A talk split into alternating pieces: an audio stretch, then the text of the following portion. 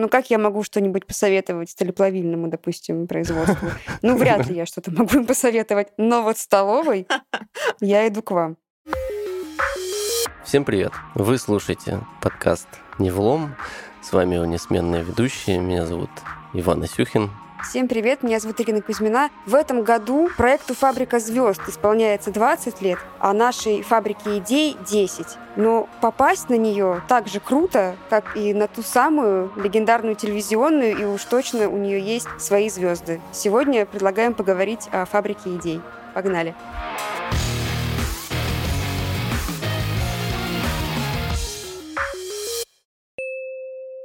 Кстати, в середине выпуска вас ждет ребус. Победителям, отгадавшим его, достанутся призы. Следите за эфиром. Вы помните, наверное, наш эпизод про стартапы, где мы обсуждали, опять-таки, наши идеи. Мы вставим фрагмент, правильно? Всем людям в мире обязательно нужна социальная сеть, в которой они не будут э, перекидываться мимасиками или там э, видосами какими-то. Они будут находить друг друга для того, чтобы вместе пойти на какой-то интересный фильм. А мы как-то с коллегой придумали идею держателей для шнурков, чтобы они не развязывались. Это будет такая заколочка по типу крабика. Ей закрепляешь шнурки. Так они не развязываются, и ты не наступаешь на бантик слишком большой. Да, но наши идеи обычно касаются какого-то видишь, внешнего мира все таки А вот были ли у тебя идеи именно для улучшения процессов в компании? О, я, кстати, по опыту, по своему, готов поделиться этим. И до этого я работал в производстве, и я подавал разные идеи, да. Они реализовывались? Они реализовывались, да. Я даже получал фишки за это. Я работал в управлении главного энергетика. Коллеги мои дорогие, все вам большой привет. Они были именно вот с производством связаны. Слушай, здорово. Здорово, у нас есть личный опыт. Сколько там ежегодно идей поступает от наших коллег? Ежегодно поступает около 35 тысяч идей. Я посчитала, вот это опять звук поле чудес, мои знаменитые подсчеты.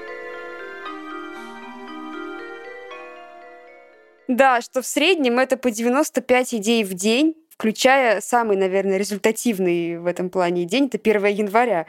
Вот, то есть каждый, если так вот в среднем посчитать, да, ну это огромное количество. Понятно, что, наверное, не все из них там реализуются, но вообще есть такой метод творческий, у писателей такой есть, что не надо ждать вдохновения, нужно нарабатывать, писать каждый день там, по какому-то определенному количеству страниц.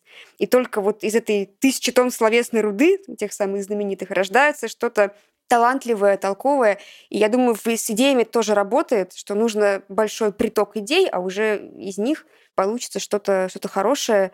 И как раз о том, что это за идеи, что это за проект, мы сегодня поговорим с Натальей Еремчук, руководителем программы «Фабрика идей». Наталья, добрый день. Коллеги, добрый день. Рада вас слышать. Мы из советских фильмов знаем про различные рационализаторские предложения, которые помогали оптимизировать, например, процесс производства.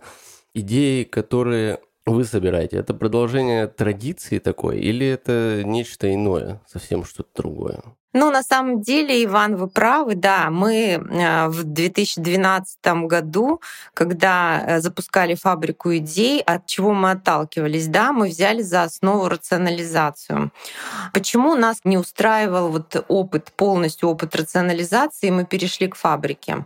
Были у рационализации какие-то свои зоны внимания, которые, ну, где-то отталкивали людей, да, то есть была почему-то низкая вовлеченность, мы не могли понять, что же людям мешает во вовлекаться в э, генерацию идей. И, собственно, взяв опыт рационализации, мы дополнили плюсами вот эту программу и сделали вот такую вот свою фабрику идей. В первую очередь простота подачи идей, да, то, чем мы как бы гордимся, что каждый сотрудник, независимо там от э, должности, наличия там крутых каких-то компетенций, может подать любую идею. Ну, это быстрое принятие решения, по идее, это разнонаправленность часть идей. То есть мы рады услышать и принять любую идею. Это э, личная обратная связь с сотрудником. Ну и, конечно, четкая система мотивации. Вот таким образом у нас появилась вот система фабрики идей, которая соединила опыт рационализации, добавила какие-то свои фишечки. Опять же, только там по фильмам, которые я смотрел, я, мне кажется, что вот раньше рационализатором быть вообще было как-то крайне ну, вообще не каждый мог быть. Потому что это же нужно было не только идею, скажем так, родить в своей голове, но при этом там собрать какой-то консилиум, донести до остальных, что это очень важно, провести какую-то чуть ли не научную работу, все эти обоснования, все-все-все написать. И потом, может быть, когда-то тебе скажут, ну, ты молодец. А вот мы сейчас узнаем, может быть, э, процесс принятия решений по идее такой же кропотливый. Наталья, как подать вообще идею на фабрику, что для этого нужно и что в ней должно быть, чтобы ее приняли, реализовали? Надо ли собирать консилиум или сейчас все происходит гораздо быстрее? Ну, на самом деле все сейчас намного быстрее. И каждый сотрудник э, может, э, вот увидев какую-то проблему в своем цехе, на своем рабочем месте, а возможно что-то глобальное, которое поможет компании стать лучше, может вот предложить свою идею. Для этого ему нужно иметь смартфон, компьютер, любой гаджет, который будет подключен к интернету. У каждого сотрудника есть личный кабинет, и там есть раздел «Фабрика идей», куда он может подать свое предложение. Идеи рассматриваются у нас э, техсоветом. Это такой коллегиальный орган, который существует в каждом цехе. Он рассматривает идеи и принимает по ним решения. Здесь для самого автора особой проработки не нужно делать. Он просто должен что-то предложить, что-то предложить изменить на лучшее. И, собственно, дальше уже техсовет решает, будет он эту идею внедрять или нет состав вот этого техсовета? Там обычно кто входит? Может вообще работник прийти и прям отстаивать свою вот я, у меня написана идея, давайте мы ее с вами обсудим, потому что мне кажется, что вы, может быть, что-то не поймете, что я хотел донести. Да, конечно. А вообще техсовет у нас, конечно, состоит из экспертов, но если автор хочет сам рассказать о, том, почему эта идея важна и почему она пришла ему в голову, то он, конечно, может вызваться и прийти на техсовет и рассказать. Такие случаи у нас были. Были авторы, которые подавали очень много идей, но в силу какой-то, не знаю, там, недостаточности их описания или, может быть, каких-то вещей, которые он не мог вложить в письменное описание своей инициативы, да, они отклонялись. И он, в общем, был как бы недоволен, тогда сказали, давай ты приходи сам и расскажи подробно тех совету, что ты имеешь в виду. Ведь бывает такое, что ну как бы не понимают сразу люди, что ты хочешь, куда ты это хочешь применить, какую это пользу принесет. Сотрудник пришел и как бы все свои идеи, которых у него было прям достаточно много, он часть из них сумел доказать, которые как бы уже потом доработались коллегами с техсовета и э, стали э, внедряться в производство. Наталья, а вот как лучше оформить идею, чтобы вот избежать вот этого недопонимания, чтобы ее сразу можно было брать и реализовывать? Вот какой-то совет можете дать? Идеальная заявка. Смотрите, есть такие моменты, когда сотрудники, начитавшись там где-то в интернете, посмотрев там где-то в каких-то других, может быть, предприятиях или по рассказам там от других людей, услышат что такое интересное, крутое, навороченное, да, и пишут об этом идею. При этом это непонятно, где применить это у нас. То есть непонятен ни место, ни участок, ни какое-то оборудование. То есть это просто такая крутая штука, которую, о которой он прочитал. Здесь вот есть риск того, что такую идею могут отклонить. Поэтому такой лайфхак. Если вы хотите, чтобы вашу идею приняли, она должна решать какую-то конкретную проблему, имеющуюся у нас в компании. То есть на твоем рабочем месте, в твоем цехе, на твоем участке. Когда человек говорит, вот сейчас у нас вот так, а я предлагаю это изменить и сделать вот так. Так будет лучше, так мы будем иметь такой-то эффект, так мы улучшим условия труда или повысим безопасность. То есть это должно быть применимо конкретно в конкретном месте. Это вполне логично. А может ли тот же самый автор прийти не просто там на свое рабочее место, не просто посмотреть там в интернете, а прийти, например, к коллеге, к своему там на другой какой-нибудь участок или вообще в другой совершенно цех и эту идею подать. Ну, просто вот у него что-то, вот он идет свежим взглядом, что-то увидел, такой, ого, а я знаю, как вот здесь вот что-то сделать. Или наоборот, что-то вы не дорабатываете в соседнем цехе, кажется, вам надо работать эффективнее, я придумал как. Вот можно ли такую идею подать?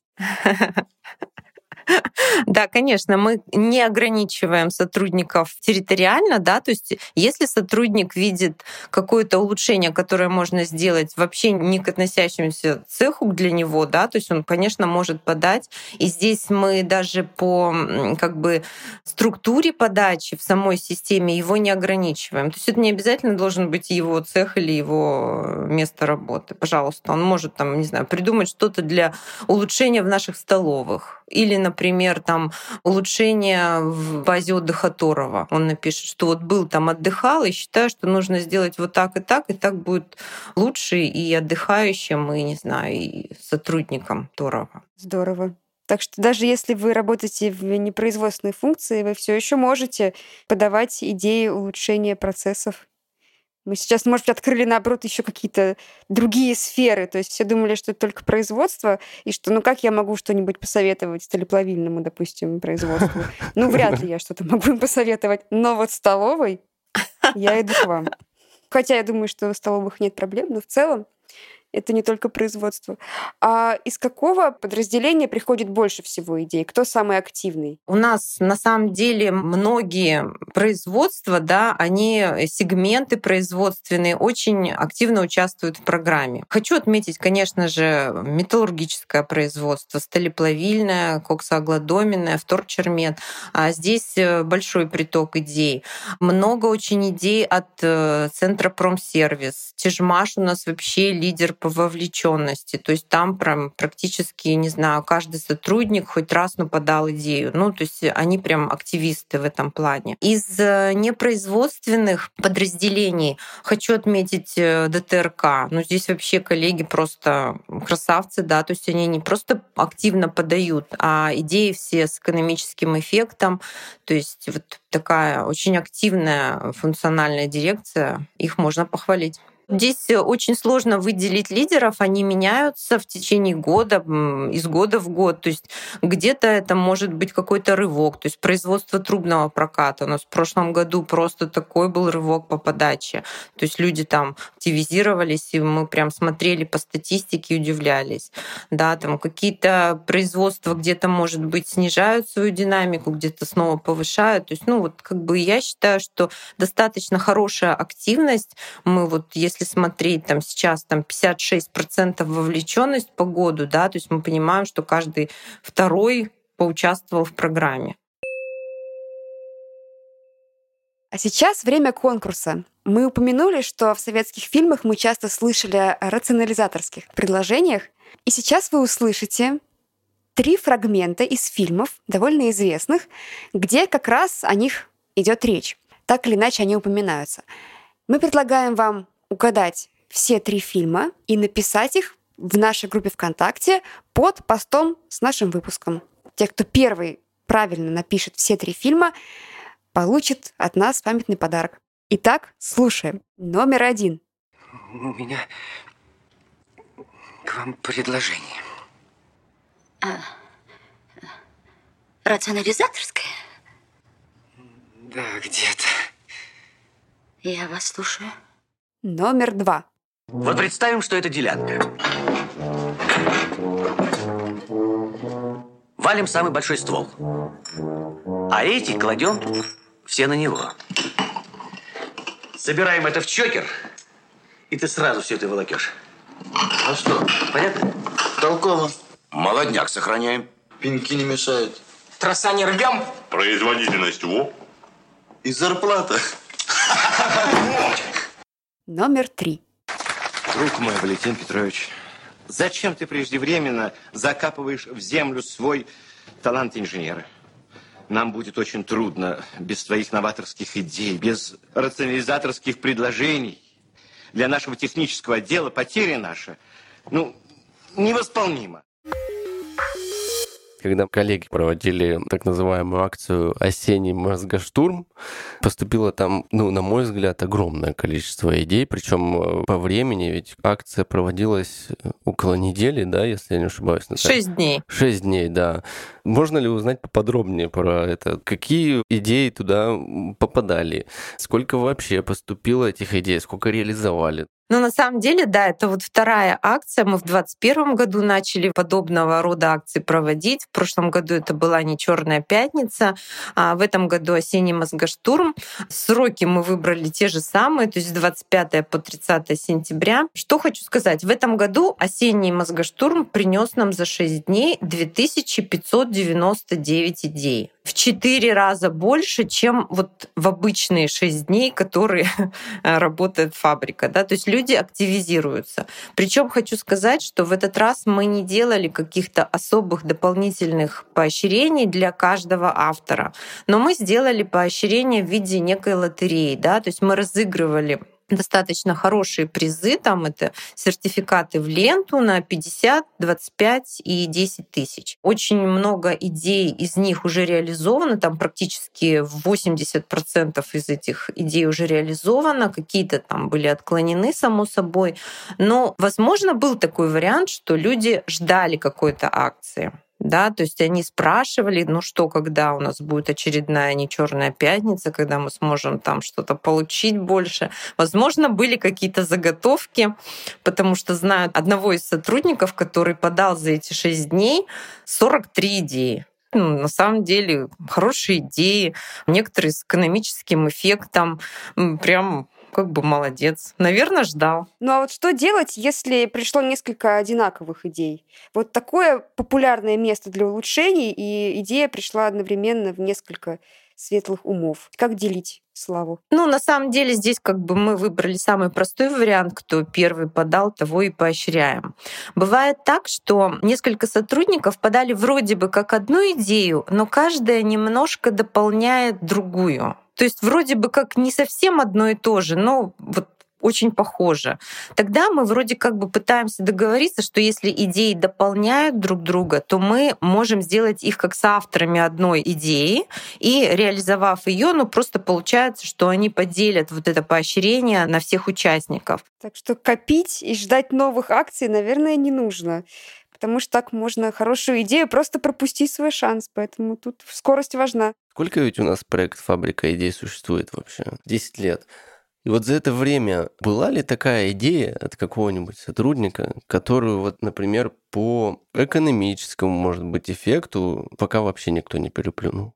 Хочу сказать, что таких идей много. Говорить о том, что там какая-то прям вау, они из года в год меняются, и по своей ценности, наверное, ну, не хочу умолять какие-то, да, то есть они все классные. Например, сталеплавильное производство, опять же, в этом году предложили там некие изменения по выплавке электростали, причем в составе авторов обычные рабочие. Признание — это важный фактор, конечно, но мы много говорили о поощрении и фишках, которые... Вот, Иван, на что ты потратил? Фишки свои на... На сертификаты э, и какую-то еще штучку. Я там то ли я флешку какую-то забирал, то ли что-то такое. Ну, поверь, там есть на что потратить фишки. А вот какой курс э, у этой валюты? Что на них можно приобрести? Можно ли взять деньгами? Деньгами взять нельзя. Я просто вспоминаю, там, когда у нас фабрика идей начиналась, у нас там было, да, денежное поощрение, мы давали сотрудникам деньги за каждую идею, принятую к реализации. А в 2014 году мы от этого отказались и сделали вот эту фишечную систему. И в чем, наверное, плюс вот этой фишечной системы, как мне кажется, что сотрудник, получая деньги в свой расчетный лист, они как бы у него так немножко размазываются, да, и он не замечает, э, потратил их, пошел, в общем, как бы вроде что-то я там фабрику написал, не понял, там мне что-то за нее дали, не дали, в общем, как бы он и это. А здесь у него некий свой кабинет, где он эти фишки копит. Он может их тратить хоть каждый день, если у него их там много, а может их копить целый год, а может два года, как ему хочется. Да, я знаю, что у многих сотрудников есть на балансах там больше тысячи фишек.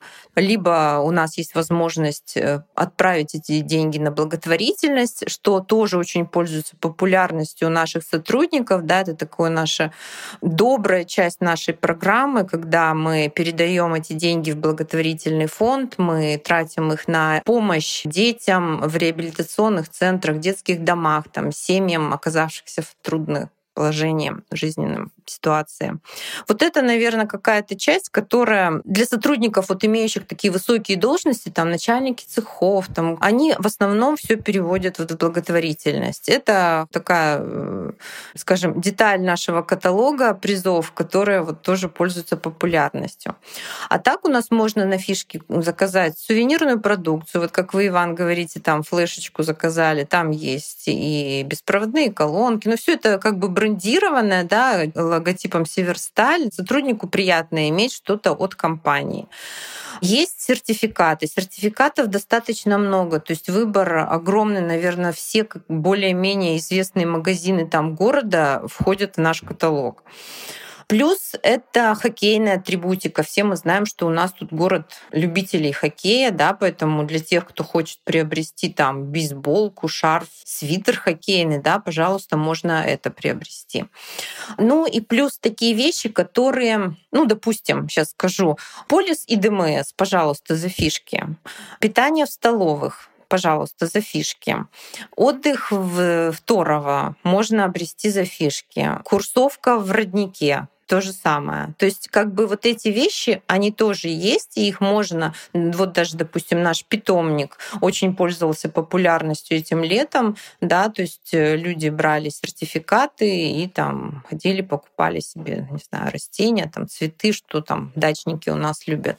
Я помню, что я получил большой фонарик. Я не ожидал, что его принесут такой большой. Я вам расскажу про эту идею. Есть э, место, где собираются, скажем так, машинисты котлов, э, проводят смены встречное собрание, идет рапорт, и мастер смены по всем участкам одновременно докладывает ситуацию, которая сегодня происходит в цехе, что произошло, какой у нас план, там последние новости. И многие совершенно не слышали этого рапорта, потому что он звучал из такого, ну, стационарного телефона на громкой связи просто. А я предложил через э, обычный переходник, который стоил там чего-то, не помню, 100 рублей, подключить обычные компьютерные колонки, чтобы все его слышали. И вот за эту идею я вспомнил, я получил вот такой вот фонарик. Вы помните, Наталья, какую-нибудь идею, которая вот вам может быть, она вас немного удивила или рассмешила, но была совершенно необычной, но прям запомнилась. Ну, смотрите, да, вот такая идея есть, и я ее постоянно, заходя к нам в заводоуправление, вспоминаю. Все вы, наверное, видели эти наши дежурные зонтики которые стоят на входе. Вот эта идея с фабрики. То есть когда-то коллега наша увидела где-то в какой-то гостинице в командировке вот эти зонтики. Она привезла и написала эту идею, что вот э, вообще же классно. Вот часто мы ходим там на какие-то, ну еще до, там, когда у нас вот этого удаленной работы, да, когда мы все там ходили на совещания очно из одной дирекции в другую, там перемещались. И вот сильный дождь, и ты, значит, тут стоишь и не знаешь, как, значит, туда пробежать. Вот. И она говорит, ну почему бы нет, вот не иметь вот этих дежурных зонтиков, и командировочные люди там приходят, да, как бы вот им же удобно, взял зонт и прошел. И вот они появились, и вот сколько уже лет прошло, до сих пор у нас вот эта идея живет, и э, я каждый раз про нее вспоминаю, когда вижу эти зонтики, потому что думаю, не, ну вообще классно же. Не раз ими пользовался, кстати. Это классно, здорово. Все вокруг из чьих-то идей состоит. Что доказывает еще раз пример с теми же зонтиками, что какая-то, возможно, повседневная вещь может иметь большое значение и использоваться каждый день. В общем, что мы сегодня поняли? Мы поняли, что подать идею на фабрику идей может любой сотрудник, неважно, из производственной вы дирекции или из непроизводственной. Вот любые идеи сейчас важны. Да, они, как правило, всегда, всегда востребованы. Просто по опыту скажу, что идеи, они, как правило, решают чью-то боль. В частности, вашу. Если вас что-то прям действительно беспокоит, вы увидите, что можно это улучшить, то почему бы не написать об этом? Тем более все, скажем так, инструменты, раньше их было меньше, сейчас их стало намного больше. Именно возможности, как подать идею, мне кажется, можно просто достать просто телефон из кармана и тут же написать. Сейчас все ускорилось, стало все проще И хоть время идет, и кажется, что чем дольше существует проект «Фабрика идей», тем меньше осталось идей, которые можно реализовать, потому что все вокруг уже что-то напридумывали. А вот мне кажется, что это как раз-таки такая ошибка. Иногда кажется, что раньше ученым было так просто, у них столько всего было для открытия, открытия можно было делать каждый день. То ли дело сейчас. Мне кажется, с идеями то же самое. На самом деле пространство еще остается, процессы усложняются, но все равно находятся места, где можно это сделать. Их немножко комфортнее, удобнее. Да, и мы постоянно ссылаемся на наши личные там истории, личный опыт обычного человека, и мы ведь тоже можем повесить какой-нибудь, перевесить крючок в более удобное место. Или полочку какую-нибудь, ящик по-другому организовать, и все становится, оказывается, удобнее, и где-нибудь уже там, не знаю, ты не бьешься головой, если повесил что-то повыше. И это уже комфортно, уже удобно, и эффект замечаешь каждый день. Делитесь своими э, лайфхаками. Может быть, кто-то действительно практикует вот такую творческую волну, идейный серфинг. Как вы креативите и, может быть, как находите вдохновение, ведь каждая идея – это своего рода вдохновение. И как вам удается это придумывать? Может, есть какая-то действительно хорошая практика, которая поможет всем остальным? Да, я хотела сказать, что у нас же еще прошла оценка 360, большое HR-исследование, и там есть пункт развития бизнеса. Так вот, мне кажется, что как раз идеи, э, поступающие на фабрику, они тоже могут привести в итоге к развитию бизнеса, может быть, даже какие-нибудь открытия новых бизнесов, новых источников и точек роста посмотрите на этот процесс еще и с этой стороны, чтобы в следующем году вам кто-то мог написать, э, что ваша сильная сторона — это развитие бизнеса, потому что вы регулярно участвуете в фабрике идей. Никто не знает, как все может обернуться. Ваша идея может стать стартапом. Мы начали с фабрики звезд. Ты смотрел фабрику звезд? Да, я смотрел фабрику звезд. Давно это было. Сейчас стало как-то грустно. Ну, 20 лет назад. В общем, с чего начали, тем и закончили. Круто, круто попали. В общем, если вы хотите круто попасть в наш подкаст, вот, пишите комментарии в нашей группе ВКонтакте, в группе Северстали. Пишите везде, мы все читаем. Ставьте лайки. Всем не влом. Всем пока. Пока.